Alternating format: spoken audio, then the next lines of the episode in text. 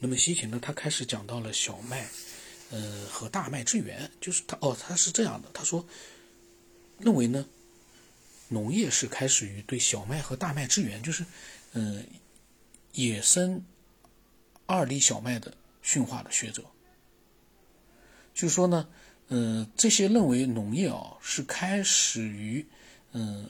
野生二厘小麦的驯化，呃，驯化的这样的一些学者呢，他没有办法解释，呃，最早的谷物，比如说在伊朗高原的沙尼达尔山洞发现的，就已经是很均匀且高度专门化的了。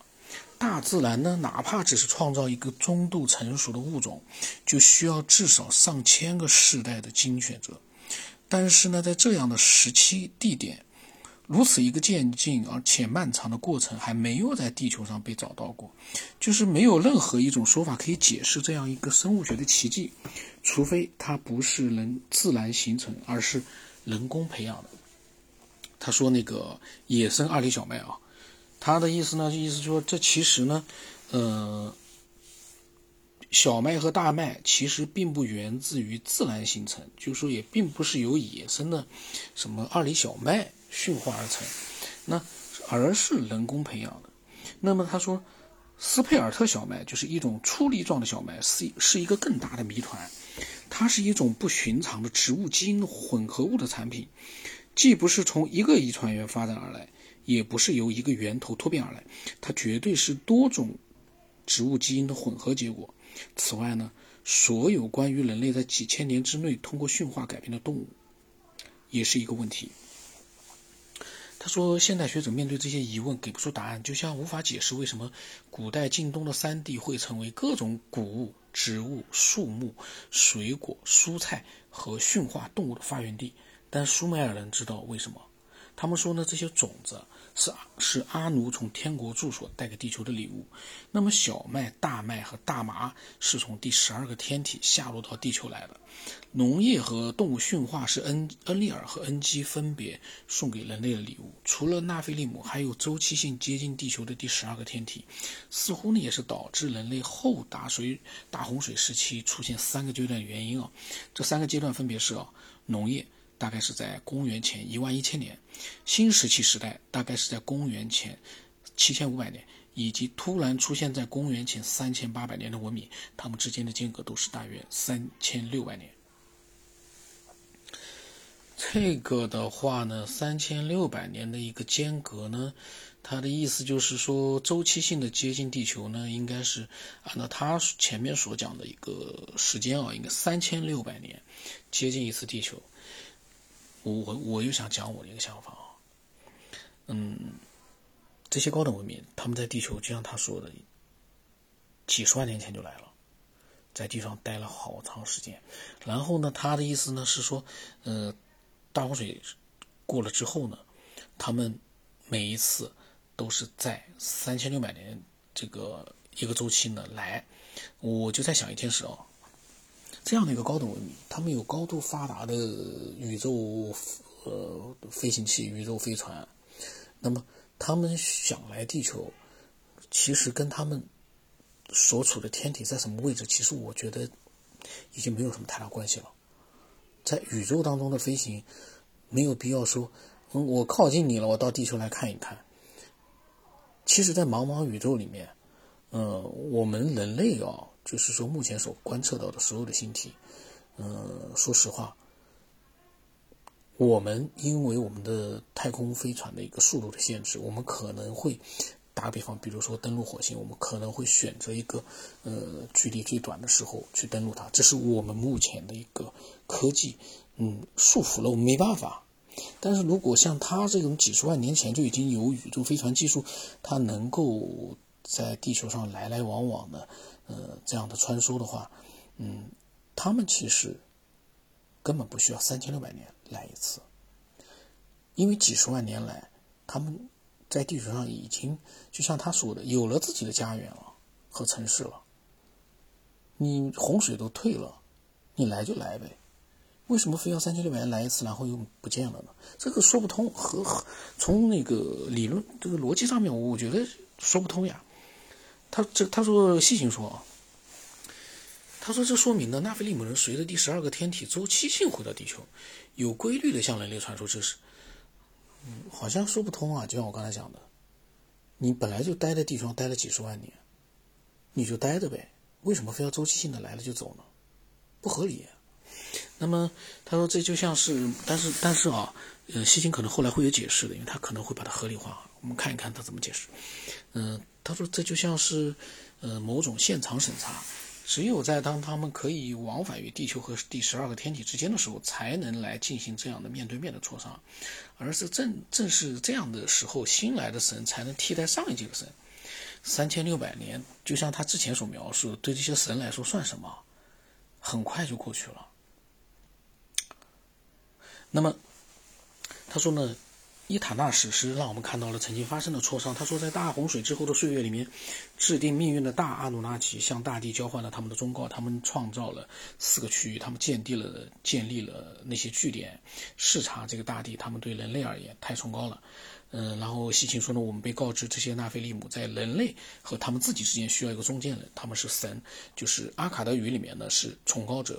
为了构建他们自己啊，就作为主人的身份啊和人类之间的桥梁，他们将王权引入到地球上，指定一名统治者，让他确保人类对诸神的服务，并作为将诸神的教诲和立法传递到人类的一个渠道。我又有一个疑问了，他们三千六百年来一次地球，他们希望人类。对诸神做什么服务呢？为诸神能做什么？就对那样一个高等文明而言，就像我们一样的，我们我们需要蚂蚁对我们做什么吗？好像没有什么。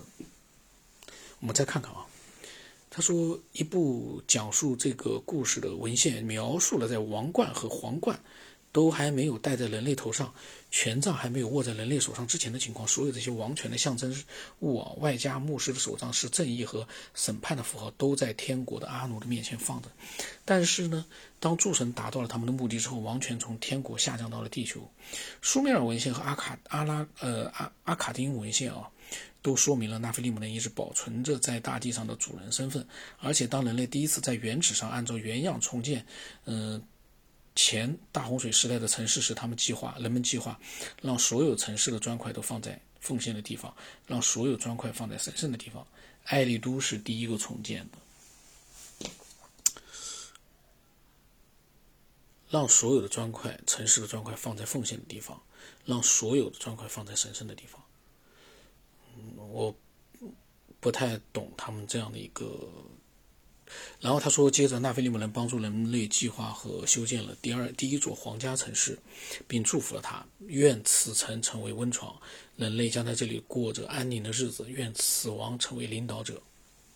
苏美尔文献告诉我们，人类的第一座皇家城市是基石。当王权再一次从天国下落，王位就在基石。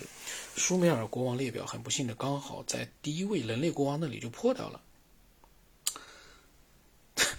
这个就有意思。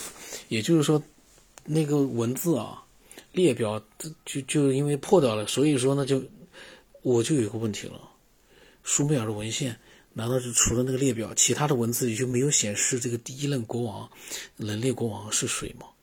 难道所有的记录全部就在那个国王列表里头吗？在其他的文献里面没有任何的蛛丝马迹吗？这个说不通呀！第一任国王啊，说不通呀，我感觉。他说：“然而呢，我们知道是由他开始了一条漫长的朝代线，他们的王室住所从基什移到乌鲁克、乌尔、阿万、哈马斯、阿克塔萨克、阿卡德，就雅甲之后呢，就是亚叙、巴比伦以及后来的一些都城。那么，圣经中诺亚的儿子当中有尼姆鲁德，即乌鲁克、雅甲、巴巴比伦和亚叙王国的族长是从基什来的。他记录了人类的土地和王权的扩张，他记录了。”呃，在大洪水之后，人类分出了三个支系，他们分别是由亚当、诺亚的三个儿子流传下来的，并且分别取了名字。呃，闪族的，是诺亚，闪呢是诺亚的长子啊。就闪族的人民呢和土地是在美索不达米亚和近东。那么哈姆呢，就是诺亚的第二个儿子。哈姆族呢定居在非洲和部分的阿拉伯半岛。非洲。这这个，嗯，然后呢？他说，诺亚的小儿子雅雅福，雅福呢，呃，是生活在小亚细亚、伊朗、印度和欧洲的印欧民族。他就没提到亚洲啊。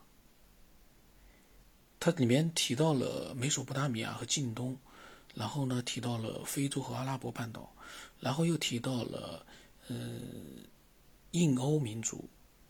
那么他说这三组无疑就是大阿努纳西所创造的三个区域，每一组人他不写了四个区域吗？我们继续往下看啊，他说。嗯，每一组人都分配给了主神中的一位。当然呢，他说其中之一的苏美尔散族人的区域呢，是人类第一个文明的诞生之地。这个我就不懂了。三个儿子在不同的三个区域，为什么说散族人的区域就是人类第一个文明的诞生之地呢？不都是他的儿子吗？都有同样的一个，呃，应该是同样的文明吗？那么。其余的两个同样成为繁荣的文文明区，大概是在公元前三千二百年，大约苏美尔文明全盛时期半个千年之后啊，就五百年之后，独立国家、王权和文明第一次出现了，出现在了尼罗河流流域，诞生了后来的伟大的埃及文明。诺亚的大儿子啊，在苏美尔，呃，出现了第一个文明，就文明的起源诞生。之后呢，出现了伟大的埃及文明，在就是在他那个地方啊，尼罗河流域，独立国家、王权和文明。我就有一个又是一个那个疑问啊，我一一直是那个主线啊，就是那么高等文明的一个呃所谓的嗯那他所谓的神啊，为什么他这个其实真正的那些文明？好像跟现代科技也没有什么太大关系呢。对我们来说，它有些是呃，有些文明呢，呃，确实是很伟大，但是呢，从真正的文明这个包含了科学的、科技的这个角度来讲，它这个文明又是一个不怎么样的，就是联系到。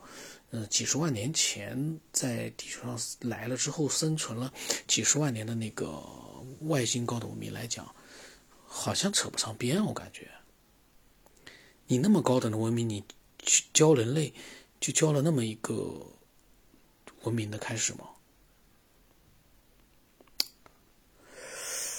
嗯，但是不管怎么讲。嗯，西芹呢开始把他的前面所研究的东西啊，开始慢慢的归拢了，这是最精彩的。